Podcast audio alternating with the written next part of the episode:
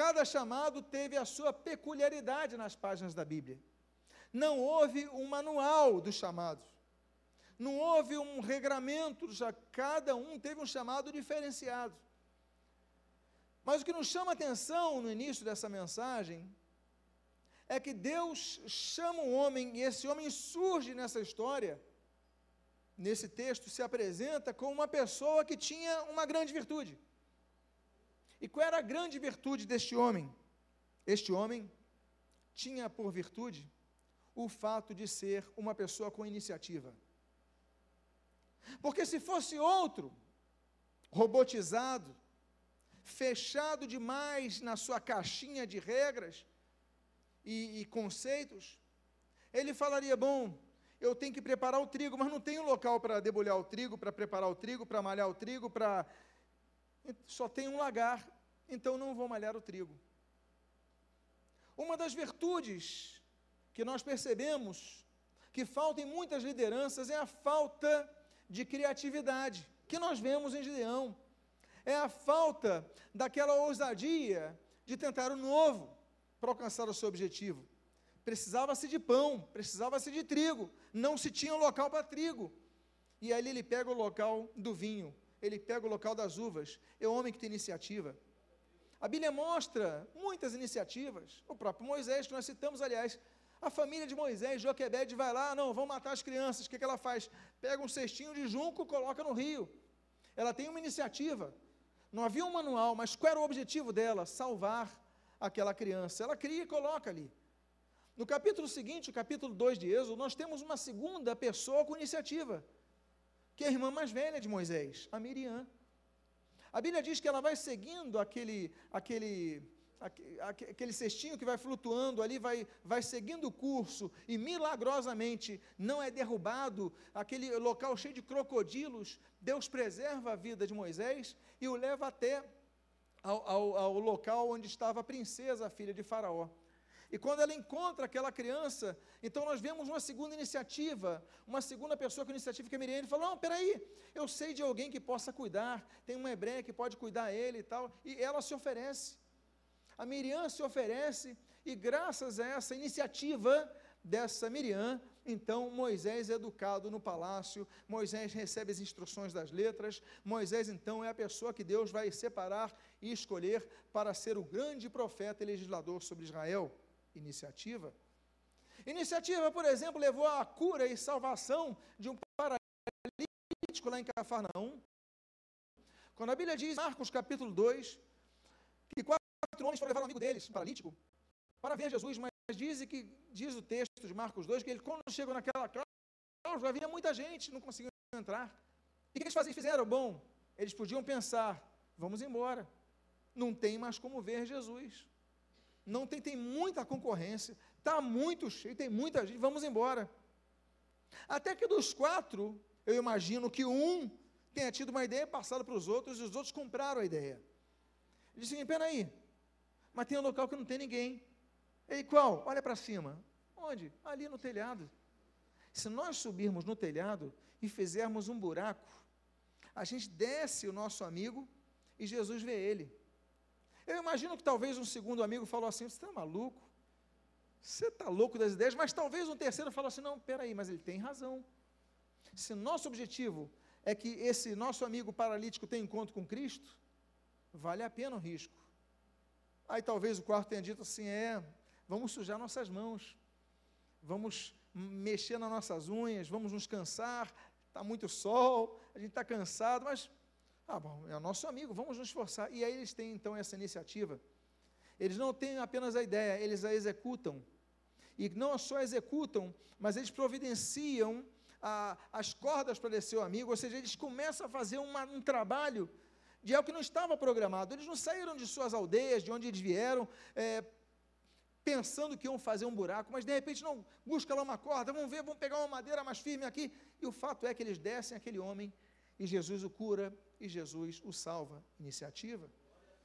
O que não dizer da iniciativa de Esther, Esther capítulo 5, quando ela vai então se preparar, ela vai se arrumar para impressionar o rei Assuero e chega ali faz e o impressiona, e ele recebe, o atende, e graças à iniciativa de Esther, o povo de Israel não é exterminado. Iniciativas. Um homem baixo, um homem de baixa estatura, Lucas capítulo 19, a Bíblia diz que Jesus passava por Jericó, e naquela ocasião aquele homem não tinha, também tinha impeditivos, não tinha a possibilidade de ver Jesus. Ele fala, tem uma, tem uma forma, ele olha para cima de novo. Você vê que a solução muitas vezes é olhar para cima?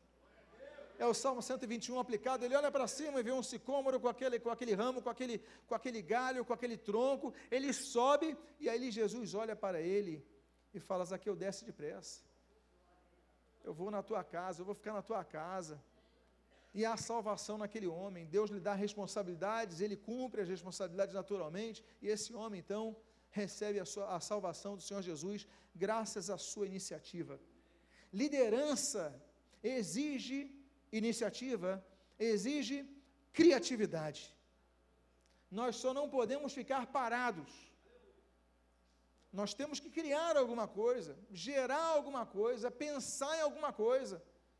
E não apenas nos conformarmos e chegar aos nossos púlpitos domingo, temos que criar alguma coisa, gerar movimento.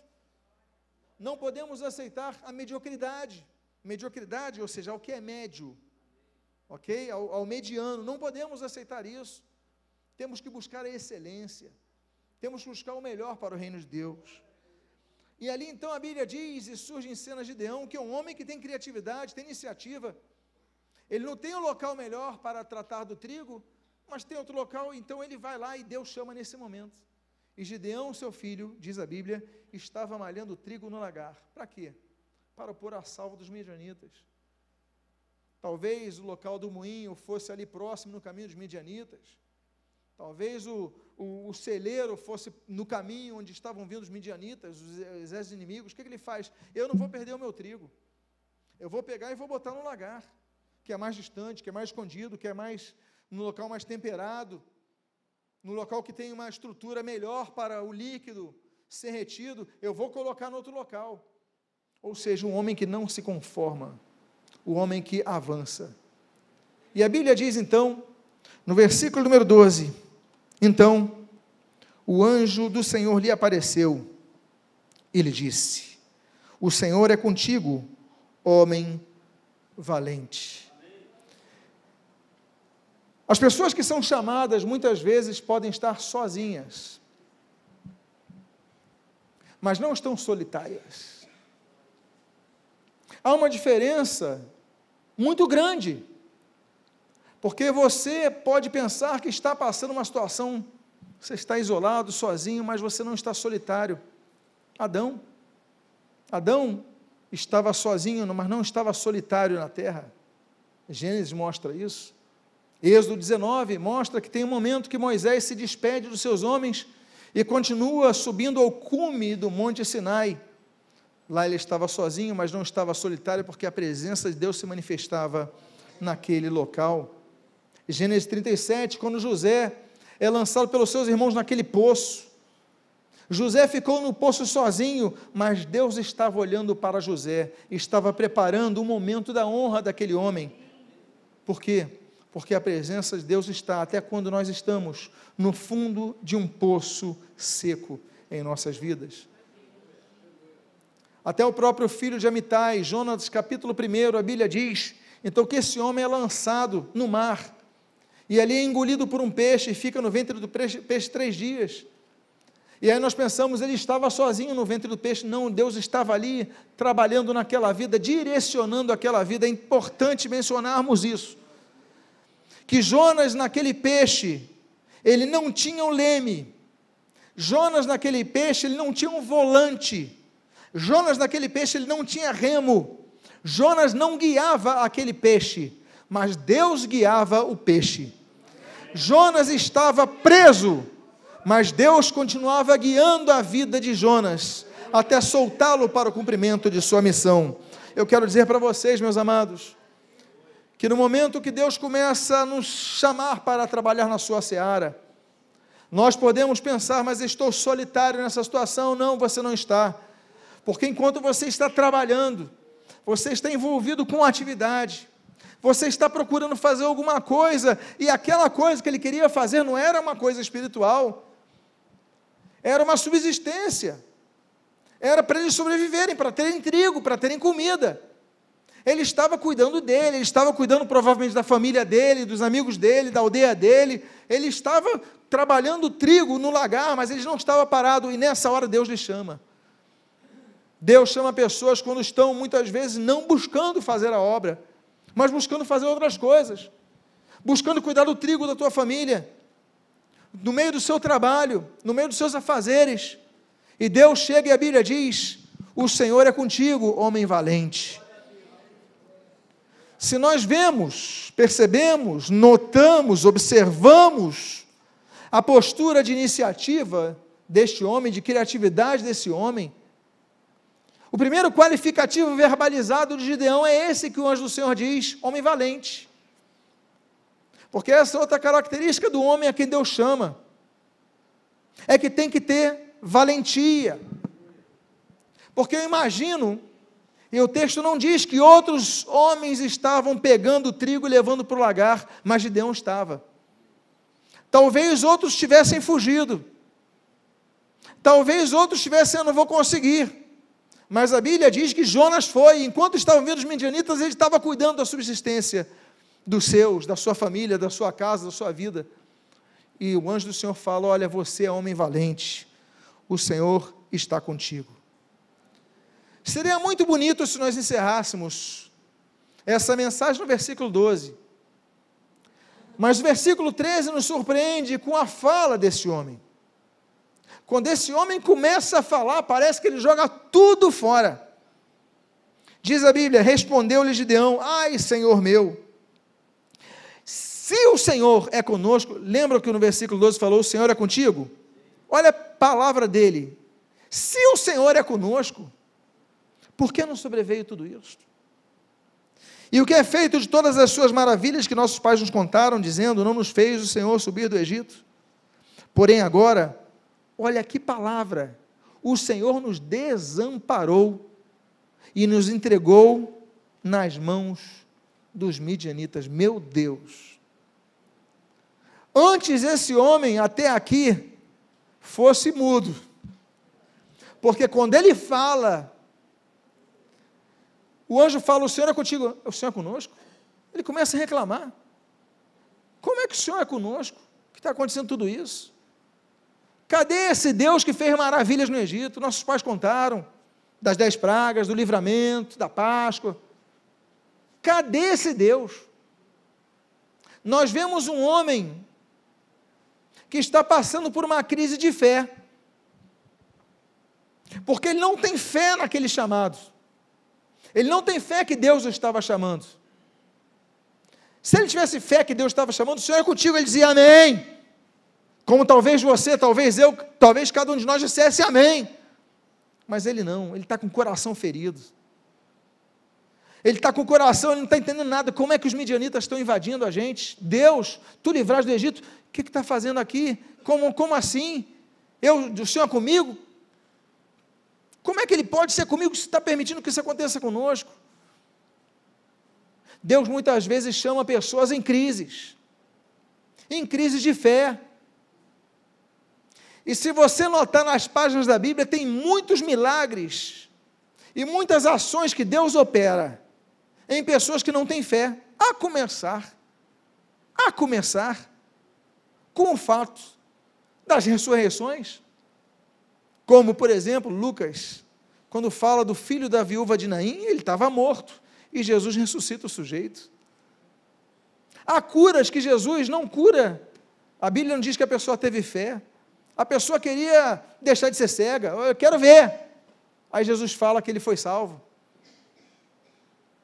Muitas vezes nós temos, vivemos, passamos por um período de crise existencial, crise ministerial, não cremos.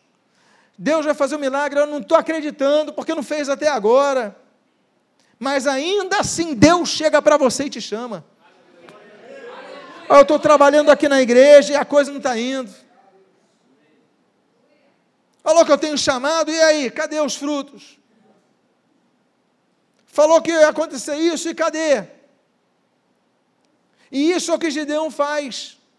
É homem com uma fé negativa, para não dizer que ele é sem fé, mas é homem que tem uma fé negativa, ele não acredita. Ele tem crise, mas ainda assim Deus vai até ele. Talvez seja este o seu momento.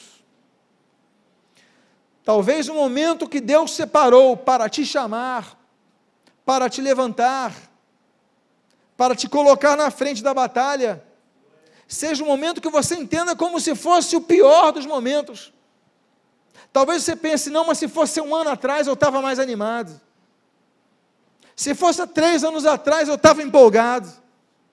Mas é no momento de crise que Deus te chama. E ele fala isso. E no versículo número 14, a Bíblia diz: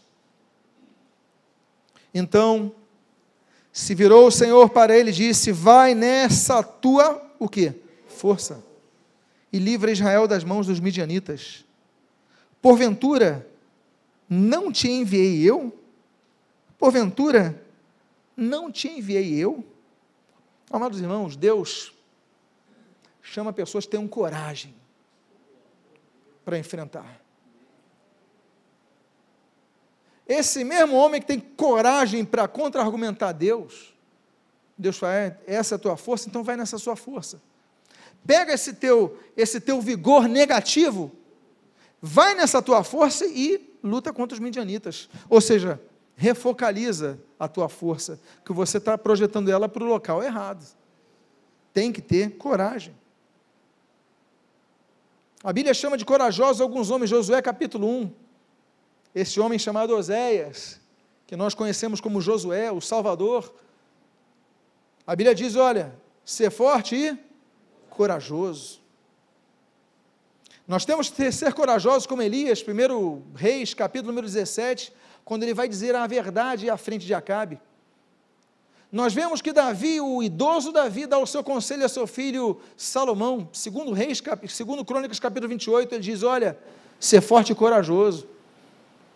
Temos que ter a coragem que nós vemos ali em Daniel capítulo 3, naqueles três homens que vão à fornalha, porque não se prostraram à estátua do, do imperador, do rei, Sadraque, Mesaque e Abednego. O mesmo Daniel, mas no capítulo 6, nós temos que ter coragem para enfrentar a cova dos leões. Nós temos que ter a coragem de Estevão, Atos capítulo 7, para que nós fiquemos firmes em nossa fé, ainda que sejamos apedrejados por causa disso. Nós temos que ter coragem mas não apenas coragem, mas o que nós temos, Deus quer usar. Aquela postura de Gideão foi compreendida por Deus como eu não compreenderia, talvez não você tampouco.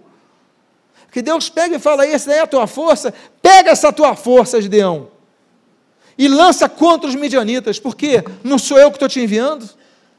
Diga a pessoa que está do seu lado: se Deus envia, usa a força que Ele te deu.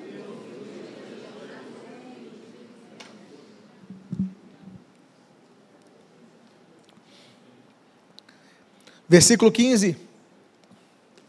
E ele lhe disse: Ai, Senhor meu, como que livrarei Israel? Eis que a minha família é mais pobre em Manassés, e eu, o menor na casa de meu pai. Tem pessoas melhores do que eu, tem pessoas mais capacitadas do que eu tem pessoas mais talentosas do que eu, por que tu estás me chamando? Deus gosta de trabalhar com coisas pequenas. Deus trabalha com coisas pequenas. Não é assim, inclusive, com aquela profecia de Miqueias 5:2, que se concretiza em Mateus 2, quando Deus escolhe Belém, a pequenina Belém, a menor dentre as cidades de Judá, para que nascesse o grande rei, como diz Miqueias 5:2, e tu, Belém Efrata, és a menor dentre milhares, ou seja, não tem cidade menor, e Deus escolheu ali para que viesse o rei dos reis, porque Deus escolhe coisas pequenas. Por exemplo, 1 Samuel capítulo 17, Davi venceu a batalha, a primeira grande batalha contra um exército inimigo e ali focando no maior dos seus adversários, Golias, com um armamento pequeno.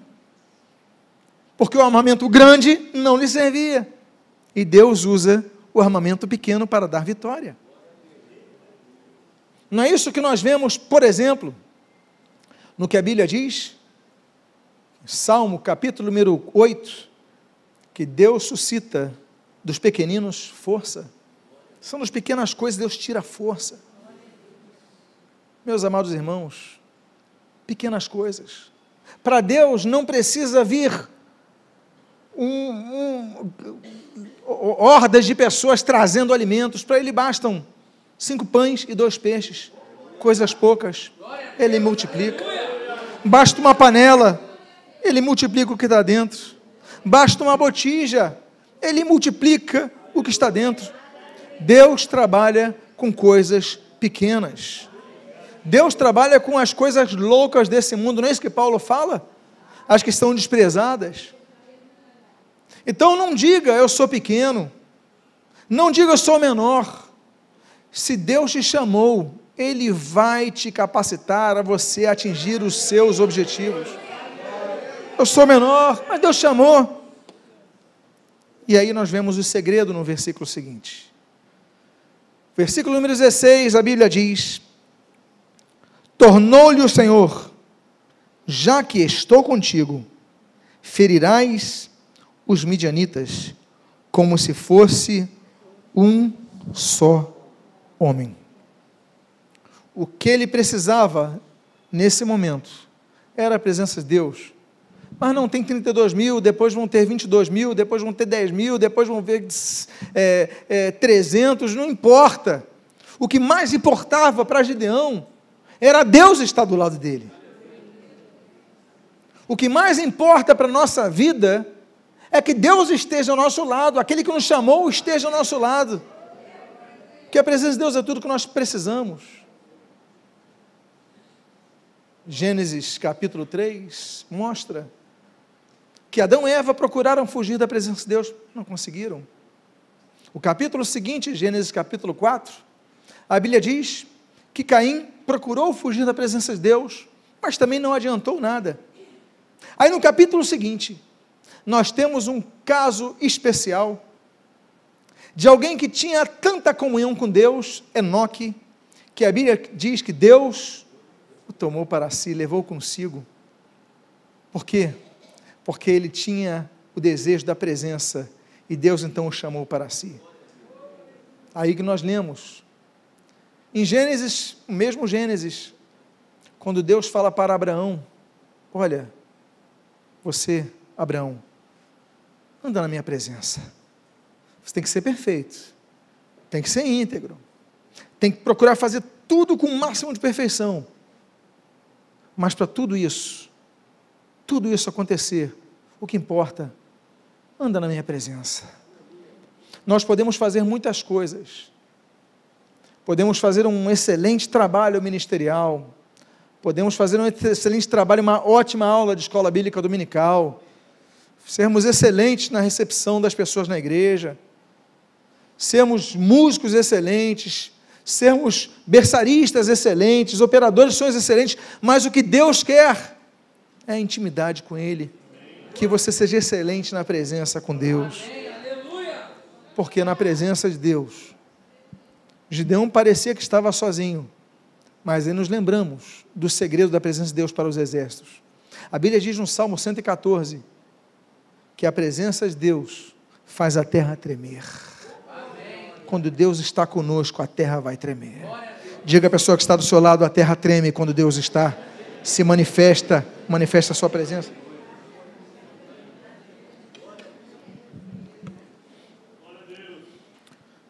versículo 17 até o 21.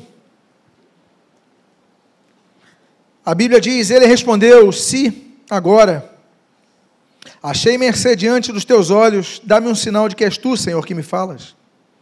Rogo-te que daqui não te apartes até que eu volte e traga a minha oferta e a deponha perante ti. Respondeu ele: Esperarei aqui até que voltes. Entrou Gideão e preparou um cabrito e bolos, asmos, de um efa de farinha, a carne pôs num cesto e o caldo numa panela, e trouxe-lhe até debaixo do carvalho lhe apresentou. Porém, o anjo do Senhor lhe disse, anjo de Deus lhe disse: Toma a carne e os bolos asmos, põe-nos sobre esta essa penha e derrama-lhe por cima o caldo, e assim o fez. Estendeu o anjo do Senhor a ponta do cajado que trazia na mão, e tocou a carne e os bolos asmos. E então subiu fogo da penha e consumiu a carne e os bolos. E o anjo do Senhor desapareceu da sua presença. O sinal que Deus deu, o primeiro sinal que Deus deu a Gideão, foi: olha, não, eu vou preparar uma oferta para ti. Eu vou preparar o melhor que eu tenho para te oferecer. É o caldo, é o pão, é, vou preparar o melhor. Ele oferece. Ele fala: agora derrama o caldo na penha, na pedra.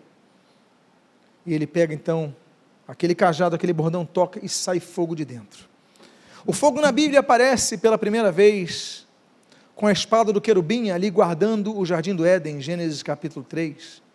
Nós vemos fogo, por exemplo, ali no Monte Sinai, em Êxodo capítulo 19, quando Deus manifesta a sua presença diante de Moisés e perante todo o povo. Mas é interessante notar Levítico capítulo 6, a Bíblia diz que o fogo, ele não pode apagar-se, ele tem que estar perpetuamente aceso no altar. A Bíblia diz e mostra que quando os discípulos estavam assentados naquele cenáculo em Jerusalém, derramaram-se como línguas como de fogo sobre a cabeça deles, e o Espírito Santo foi derramado sobre a igreja. Mas é interessante notarmos de onde vem o fogo?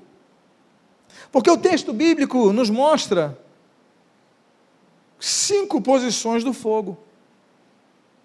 Nós temos, por exemplo, o fogo que vem de cima, como em 1 Reis capítulo 18, naquele Monte Carmelo, quando Elias roga ao Senhor e desce fogo do céu. Nós temos o fogo que vem de fora, como nós lemos em 1 Samuel capítulo 3, naquele candelabro com sete braços, a Bíblia diz então que lá ia Samuel e acendia cada um dos braços daquela menorá. Ou seja, o fogo que vem de fora. Nós temos o fogo que vem de dentro. Como nós encontramos ali em Êxodo capítulo número 3, quando a Bíblia diz que de dentro de uma sarça Moisés via que saía fogo e aquela sarça não se consumia. Nós temos também um fogo ao redor.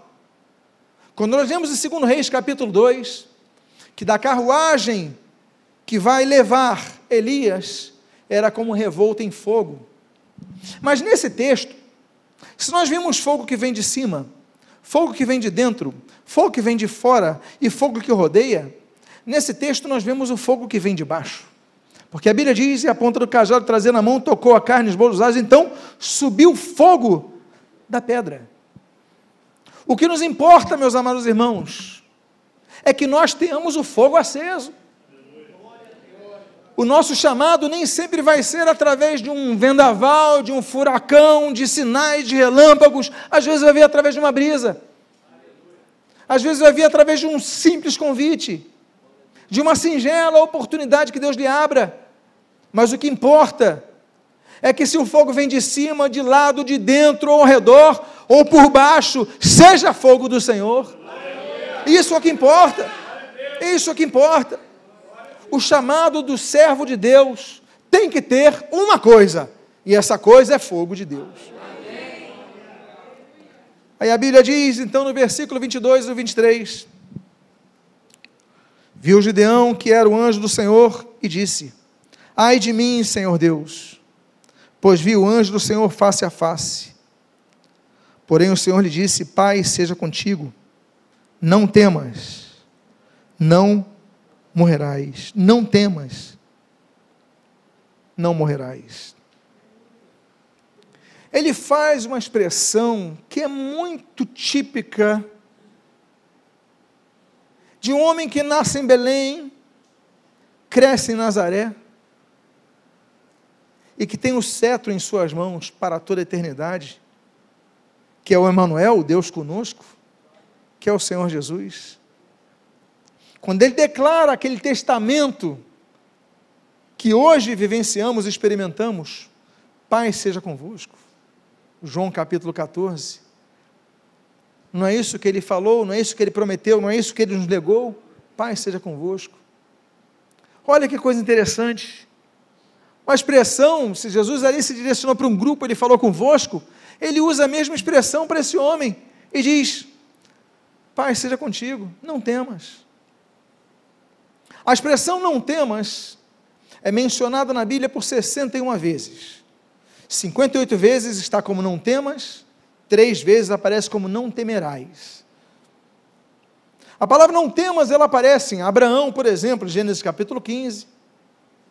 Ela aparece em 1 Reis capítulo 17, quando Elias fala para aquela viúva de Sarepta, não temas. Ela fala em 2 Crônicas 28, quando, como Davi fala para Salomão, seu filho, que havia de assumir um grande compromisso de erguer o templo. Salomão não se via em condições, e o rei Davi fala: não temas, não temas. Deus vai suprir, o Senhor é contigo, Deus vai estar contigo, vai estar nessa obra. Nós vemos não temas, Deus falando para Josué em Josué capítulo 1, não temas, ser forte e corajoso. Deus fala para Daniel, Daniel capítulo 10, olha, Daniel, não temas. O Senhor Jesus fala para o seu rebanho, ó oh, pequeno rebanho, não temas, Lucas 12. Porque nos momentos de mais dificuldade, de mais crise, mais dúvidas, e quando são os momentos que Deus nos chama para fazer a sua obra, nós temos medos. Eu não me vejo capacitado, os inimigos estão à espreita, eu sou o menor de todos, eu estou sozinho. E Deus fala para o nosso coração: Ei, não temas, porque eu sou contigo. Diga à pessoa que está do seu lado, meu irmão, não tema, porque Deus é contigo.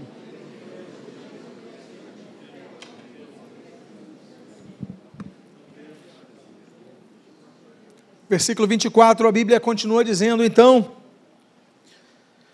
Gideão edificou ali um altar ao Senhor e o chamou de O Senhor é Paz, Jeová Shalom, Yahvé Shalom, até a, a, o dia de hoje está o altar em Ofra, que pertence aos Abias Ritas. É interessante que o local onde ele ergue o altar não é a terra dele é em Ofra, é terra dos Asbiarritas. Mas a marca dele ficou ali. O testemunho dele ficou ali. O que nós fazemos para Deus, os altares que nós levantamos a Deus, o legado testemunhal que nós deixamos quanto ao que Deus nos usou, não são para serem confinados ao local onde nós estamos, mas para que todos ao redor percebam que Deus é com essa pessoa. Não é isso que aquela mulher falou para o seu marido sobre Eliseu? Olha, vejo que esse é um homem de Deus. Não é isso que nós vemos Samuel? Samuel se vira para um povo, para o povo e fala assim: Olha, todos vocês agora, vocês me conhecem desde sempre cresci aqui, vivi aqui, me apontem alguma coisa que eu falei. Podem falar agora. E a Bíblia diz que ninguém falou nada, o povo nada falou, porque não tinha nada para falar. O fato é, meus amados irmãos, que muitos líderes cristãos não deixam marcas, mas deixam rastros. Estão sujando o nome do Evangelho por onde passam. Péssimos testemunhos. Mas Deus nos chama a deixarmos altares onde passamos altares onde as pessoas vejam: olha, esse Gideão passou aqui e Deus usou esse homem para nos trazer libertação. Onde você passar, que não fique um rastro, mas fique uma marca de Deus na sua vida. O dia passa, a noite chega. E pensamos nós que, quando a noite chega, aquele momento que surge na vida de Gideão acabou, não. Porque a Bíblia continua dizendo que naquela mesma noite, versículo 25 e 26, lhe disse o Senhor: Toma um boi que pertence a teu pai, a saber, o segundo boi de sete anos. E derriba o altar de Baal, que é de teu pai, e corta o poste ídolo que está junto ao altar. Edifica ao Senhor teu Deus um altar no cimo deste baluarte, em camadas de pedras, de pedra. E toma o segundo boi, e oferecerás em holocausto com a lenha do poste ídolo que vieste, vieres a cortar. É a noite. Deus nos fala quando menos esperamos, seja no meio do trabalho, seja quando estamos deitados, descansando. O importante é nós aplicarmos aquilo que as sete igrejas nós ouvimos cinco vezes em Apocalipse 2 e 3. Aquele que tem ouvidos para ouvir, ouça o que diz o Espírito à igreja. O que eu quero dizer para os irmãos é que naquela mesma noite, passou-se um tempo, se recuperou, não sabemos se ele estava deitado, sabemos que era noite. E Deus falou com ele: Olha, pega o boi. Agora, o que me chama a atenção é que ele diz: Pega o segundo boi. Domingo pela manhã, eh, domingo, aliás, à noite, depois do no término da mensagem, foi pregado aqui sobre Mardoqueu, uma palavra que todos edificou. E diz a Bíblia, naquele livro de Esther, que Mardoqueu foi colocado como segundo no reino. E o que eu falei no término daquele culto, eu falei que o segundo lugar no reino de Deus é lugar de honra. O segundo lugar, o lugar que não tem a primazia, nem sempre o primeiro lugar é o melhor lugar. O Senhor Jesus mesmo ensina que ele não veio para ser servido, mas para servir. O Senhor mesmo pega aquele, aquele, aquela, aquele jarro com água e vai limpar o pé de Pedro, como se Pedro ali fosse primeiro e não o Senhor Jesus. E Pedro não, não aceita, mas Jesus falou: opa, tem que ser assim, porque ele veio nos ensinar. Nem sempre você vai estar na primazia, o que importa é que você esteja servindo a Deus. Na primeira família da humanidade, a bênção não veio pelo primeiro filho, mas veio pelo segundo. Não veio por Caim, que era o primogênito, mas veio por Abel, que era o segundo filho. As promessas e as bênçãos de Deus não vieram para Esaú, que saiu primeiro do ventre de sua mãe, mas para Jacó, que saiu em segundo lugar. A Bíblia diz que José foi tirado daquele cativeiro, colocado diante de Faraó, e a Bíblia diz que Faraó colocou como segundo no reino. Nós vemos coisas semelhantes não com Mardoqueu apenas, vemos com Daniel, por exemplo, segundo no reino. Quando vai ser edificada a casa do Senhor, Deus fala: a glória da segunda casa será maior do que a primeira. Não queira você servir a Deus para ter primazia. Não queira você servir a Deus para ser o primeiro. Entenda que Deus não escolheu o primeiro boi, mas Ele falou: quero o segundo. Aleluia! Eu quero o segundo. Porque muitas vezes, aqueles que estiveram em primeiro lugar nas nossas vidas, nem servem mais ao Senhor Jesus. Pessoas que pregaram o Evangelho, que fizeram a obra de Deus, que foram grandes líderes, sumiram mas Deus pegou as pequenas coisas, as pequeninas, as loucas, as desprezáveis, e ali as usou. E ali resplandeceu o Evangelho. São os pequeninos que Deus gosta. Pega o segundo. Pega o segundo boi e é ele que vai ser sacrificado em holocausto. Nós temos que aprender que antes nós derrubarmos os altares, como ele manda derrubar, e edificar o altar, Deus quer ver um coração humilde na nossa vida. Aí o texto continua no versículo de número 27. Então Gideão tomou dez homens dentre os seus servos e fez como o Senhor lhe dissera. Temendo ele, porém, a casa de seu pai e os homens daquela cidade, não o fez de dia, mas quando? De noite. Levantando-se, pois, de madrugada, os homens daquela cidade, eis que estava o altar de Baal derribado, e o poste ídolo que estava junto dele cortado, e o referido segundo boi fora oferecido no altar edificado. Gideão nos mostra que tem coisas que nós temos que fazer na obra de Deus com inteligência. Porque derrubar um altar Se fosse durante o dia, ia ser um escândalo, ia ser. Ele falou: não, vamos fazer, vamos fazer à noite. Agora ele escolhe dez homens.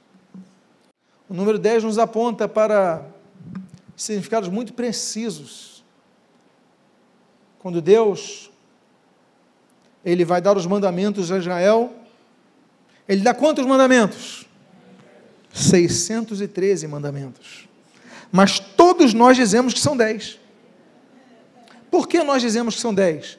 Porque são os 10 mandamentos que Deus dá a Moisés no Monte Sinai, mas não foram os únicos. Alguns dizem, não, então eu tenho que obedecer os 10 mandamentos. Se você tem que obedecer os 10, tem que obedecer os 613. E se você cair num ponto, você cai em toda a lei. É o que Jesus falou. Ele reduz a dois mandamentos. Mas o fato é que o número 10 mostra essa concisão. Muito interessante. As dez pragas que Deus lança sobre o Egito. Êxodo 7, 8, 9, 10. São 10. Nós vemos, por exemplo, quando Deus, quando Jericó, olha, vamos ali observar o terreno do inimigo. É interessante notar que, às vezes, o número está unido contra as coisas de Deus, na é verdade, porque dois trazem um relatório positivo, mas quantos trazem um relatório negativo? Dez. Eles se unem num propósito, mas nós temos que quebrar o propósito do dez mal, dos que se unem contra as coisas de Deus. E se quebra com o quê? Com gratidão no coração, com reconhecimento de que Deus está conosco. Quando Jesus vai curar um grupo de leprosos, a Bíblia diz que Deus cura dez leprosos, mas apenas um volta para glorificar a Deus e agradecê-lo, não é verdade? Esse número 10 então mostra essa força que tem. E ele pega então, eu quero dez homens. Liderança não é levantada para trabalhar sozinha. Deus levanta a liderança até sozinha, levantou ele sozinho. Mas ele precisou de outros homens. Na guerra, ele vai com 300. Para levantar o altar, ele vai com 10. Mas a obra de Deus não é feita sozinha. O que eu posso ter feito com Deus, que eu sei que é muito aquém do que ele merece, mas no meu esforço eu tenho procurado fazer, nunca pude fazer nada sozinho. Sempre tive pessoas que Deus colocou no meu caminho, ao meu lado, para me ajudarem. Porque eu não sou a igreja, eu faço parte da igreja. Eu faço parte do rebanho do Senhor. E onde nós servimos, nós dependemos uns dos outros. Por isso que a Bíblia fala do corpo de Cristo. O Senhor Jesus podia ter participado da Santa Ceia sozinho, não podia ter feito aliança sozinho. O que ele só podia fazer sozinho, ele fez, morrer na cruz. Mas no momento da mesa, ele chamou aqueles com quem convivia, que andaram com ele três anos, que com eles partilhou. Então, nesse momento, esse homem chama os dez, mostrando que nós precisamos uns dos outros para fazer a obra de Deus. Versículo 29, a Bíblia continua dizendo: e uns aos outros diziam: Quem fez isto? E perguntando e inquirindo, disseram: Gideão, filho de Joás, fez esta coisa. Então os homens daquela cidade disseram a Joás: Leva para fora o teu filho, leva para fora o teu filho para que morra, pois destruiu o altar de Baal e cortou o poste ídolo que estava junto dele. Porém, Joás disse a todos que se puseram contra ele: Contenderei vós por Baal? Livrá-los-ei, vós? Qualquer que por ele contender, ainda esta manhã será morto. Se é Deus, que por si só, por si mesmo contenda, pois derrubaram o seu altar. Naquele dia, Gideão passou a ser chamado Jerubaal, porque disse, foi dito, Baal contenda contra ele, pois ele derrubou o seu altar. Há uma coisa muito bonita nessa família. O pai, o Joás, ele não sabia dos planos do seu filho que se soubesse, talvez ele tivesse tentado impedir. No dia seguinte amanhece, as pessoas vêm ao altar de Baal derrubado, o pessoal vai na casa de Joás. Nesse momento a gente não sabe se Gideão estava escondido no meio da floresta ou se estava no quarto enfurnado. Mas como foram todos na casa de Joás, é porque não encontraram Gideão. Então vamos na casa do pai. Ô Joás, manda sair o Gideão aí, que nós vamos matar ele. O pai, como é, como assim? Que, é que houve? Não, derrubaram o altar de Baal, foi Gideão que fez daí. O pai, nessa hora, ele pode ter sido pego de surpresa, mas ele mostra uma coisa belíssima. Ele usa a inteligência para defender a sua família. Ele falou o seguinte: ah, é? Então tá bom, olha só. Se é Baal, o altar não foi de Baal, foi derrubado? Foi, então tá bom.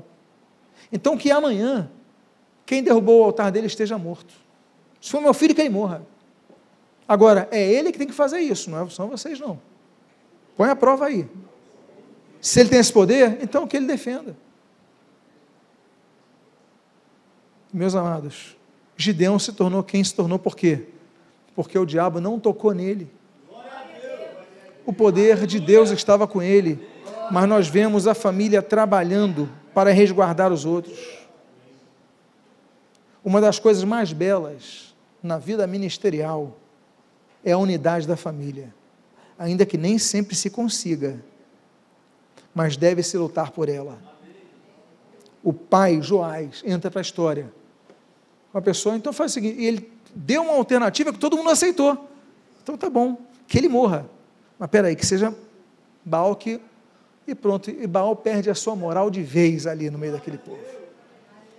E a Bíblia diz então, e todos os midianitas, versículos 33 a 35, e todos os midianitas e amalequitas e os povos do Oriente se ajuntaram. Meus amados, faço uma pergunta: quem era o povo que estava invadindo Israel? Os midianitas. Veja o que diz o versículo 33, como muda. Depois que ele destrói o altar de Baal, antes eram os midianitas, vou ler de novo. E todos os midianitas e amalequitas e povos do Oriente se ajuntaram, se uniram e se acamparam no vale de Jezreel. Ou seja, despertou o inferno inteiro contra ele. Então, aí você se encontra fraco.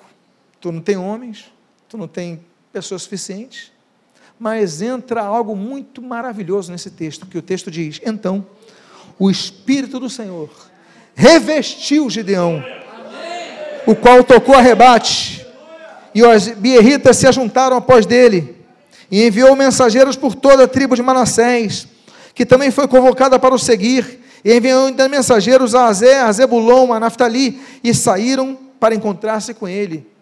O que, que ele fez? Bom, agora não é apenas o midianita que está querendo minha cabeça. O meu povo queria, já desistiu, mas agora são outros povos. Eu vou fazer o seguinte: vou tocar. A Bíblia diz que o Espírito se apossou dele. E quando o Espírito se aposta dele, ele chama outros povos para se unirem a ele. Porque é o Espírito Santo que dá ideia. Ele pega o líder e pum, e ele age e procura outros, e a Bíblia diz que ele vai para os asbieritas, ele vai para os outros, e olha, vamos nos unir, vem aqui Naftali, vem aqui é, Zebulon, vem aqui Azer, vem aqui minha tribo de Manassés, vamos nos unir para a batalha. Ou seja, ele age. O inimigo está crescendo, o Espírito Santo vem. Então tá bom, nós vamos crescer também. Nós vamos nos preparar. O inferno vai reagir? Vai.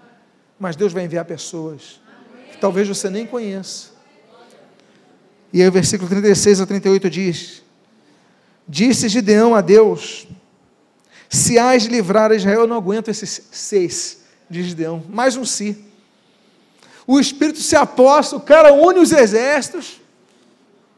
Ele fala: Se hás de livrar Israel por meu intermédio, como disseste, eis que eu porei uma porção de lã na eira.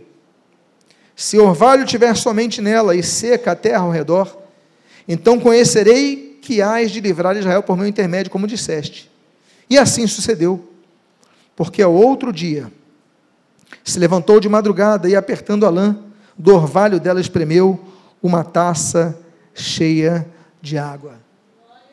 A terra ao seu redor está seca, está estéril. A sua vida emocional está seca. A sua vida econômica está seca a sua vida ministerial está seca, a terra ao seu redor está seca. Mas Deus fala: pega a lã, e a Bíblia diz que ele espreme e sai água. Há duas interpretações de água na Bíblia. Uma delas é aquela que o Senhor Jesus aponta como sendo o Espírito Santo, a fonte inesgotável de água viva. De nosso interior fluirão rios de quê? De água viva, dizendo ele sobre o Espírito Santo. Ainda que tudo ao nosso redor esteja seco, mas eu quero que você pegue aquilo que você tem em mãos. Não é grande coisa, é um novelo de lã. É um pedaço de lã que saiu de alguma, alguma ovelha e ele pega, ela está completamente encharcada, ele vai tirando, vai tirando a água e enche, enche um cálice, uma taça, ela fica cheia de água, ainda que estejamos no deserto. Deus não nos deixará morrer de sede. E eu encerro, porque para falar de, do chamado de Gideão eu podia demorar mais uma hora aqui. Mas eu vou encerrar com o último versículo, que é o terceiro dos sinais que Deus apresenta a este homem. O primeiro foi com fogo que saiu debaixo das pedras. O segundo foi que no meio da terra seca, o novelo de lã estava cheio de água. E o terceiro, a Bíblia diz no versículo 39 e no versículo 40: Disse mais Gideão: Não se acenda contra mim a tua ira, se ainda falar só esta vez. Rogo-te que mais esta vez eu faça a prova com a lã. Só que a lã esteja seca, e na terra ao redor haja orvalho.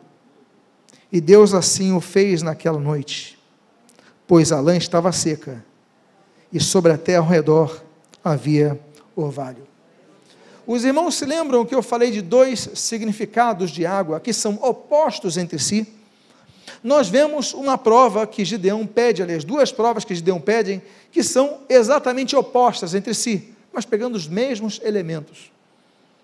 Aquela segunda prova, e a primeira com o novelo de lã, ele fala a terra seca e o novelo molhado. Mas Deus, eu quero mais uma vez uma prova. Não cire o Senhor comigo. Mas se realmente me chamastes para essa obra, eu te peço que a terra toda é cheia de orvalho, mas a lã está seca. E ele vai aquela noite. E a Bíblia diz que aquela lã está seca. O segundo significado de água no contexto escatológico, a água representa o mundo. Nós devemos lançar nossas redes para buscarmos os peixes que estão nesse mar da perdição. Ainda que sejamos cercados do mundo, ainda que sejamos cercados de tantas influências negativas, nos manteremos não absorvendo o que o mundo nos faz, nos manteremos incontaminados desta geração. É isto que Deus quer daqueles a quem chama. Eu quero convidar a que você fique de pé nesse momento. Eu quero fazer uma oração pela sua vida. Ah, pastor, mas eu tenho uma fé muito pequena. Em Mateus capítulo número 17, ele fala: olha, se você tiver a fé do tamanho de um grão de mostarda, vocês vão dizer para essa montanha: vai para o lado e ela vai. Ela vai se mover. Basta que você tenha a fé do tamanho do grão de mostarda. Você talvez não tenha a fé no momento de hoje, como outras pessoas que você conhece que têm fé. Talvez você esteja guardando uma centelha de fé no seu coração, uma pequena faísca de fé, mas para isso é suficiente para Deus, para fazer o fogo de Deus descer e encher o altar da sua vida. Eu quero convidar a que você feche os seus olhos agora. Eu quero fazer uma oração uma oração por você, uma oração por você que tem fugido do chamado de Deus, ou que tem experimentado decepções e tem pensado em recuar, tem pensado em andar para trás, tem argumentado e contra-argumentado com Deus: será Deus, será Deus, será Deus. Toda hora você vai falando, mas Deus vai mostrando mais uma prova. E você que está ouvindo essa mensagem hoje, que veio este local, que está ouvindo essa mensagem pela internet, não importa. O que importa é que Deus esteja falando com você. E se você é uma dessas pessoas que estava buscando o sinal e Deus lhe deu essa noite, coloque a mão no seu coração, porque nós vamos orar por sua vida. Pai amado, há muitas pessoas aqui, servos teus, que estão dizendo: Deus, eu desanimei, Deus, eu tenho minhas dúvidas, eu tenho minhas dificuldades, eu não estou no local adequado para fazer a tua obra, eu estou malhando trigo no lagar das uvas. Mas é ali que tu me chamas. Me chamas para livrar o meu povo. Deus, eu consegui unir todos, mas ainda tenho dificuldades e dúvidas. Mas o Senhor diz: Não temas, eu sou contigo. Pai amado, eu te peço cura, restauração, eu te peço confirmação nos corações nesta noite para que saiam aqui renovados em Ti, reanimados em Ti, fortalecidos com a fé crescente em Ti. E que em nome de Jesus a Tua obra seja feita. Os midianitas, os povos do Oriente, todos os inimigos foram derrotados. Todos os inimigos foram expulsos daquele local. E o trigo pôde ser malhado novamente no local adequado. E o vinho pode ser, pode ser colocado novamente no lagar as coisas voltaram em ordem.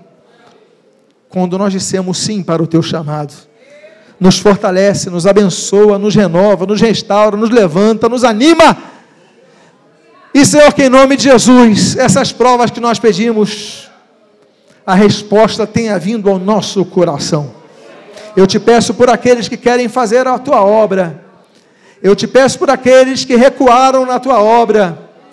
Eu te peço por aqueles que têm convicção do seu chamado, mas desanimaram na tua obra. Renova nesta noite, Senhor. Renova nesta noite, Senhor. Renova nesta noite, Senhor, pela tua palavra. Em nome de Jesus. Que o fogo saia do meio das pedras. Ele pode não vir de cima, de dentro, ao redor, de fora. Mas que o teu fogo esteja enchendo aquele altar Senhor, que seja o segundo boi, que seja a segunda opção, que seja, não importa. O que importa, Deus, é que a tua presença esteja ao nosso lado. Abençoa as nossas vidas, abençoa a tua igreja. E o que nós pedimos, Deus, nós o fazemos agradecidos, em nome de Jesus.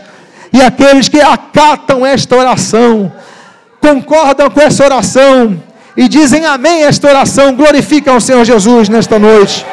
Glorifica a Deus nesta noite.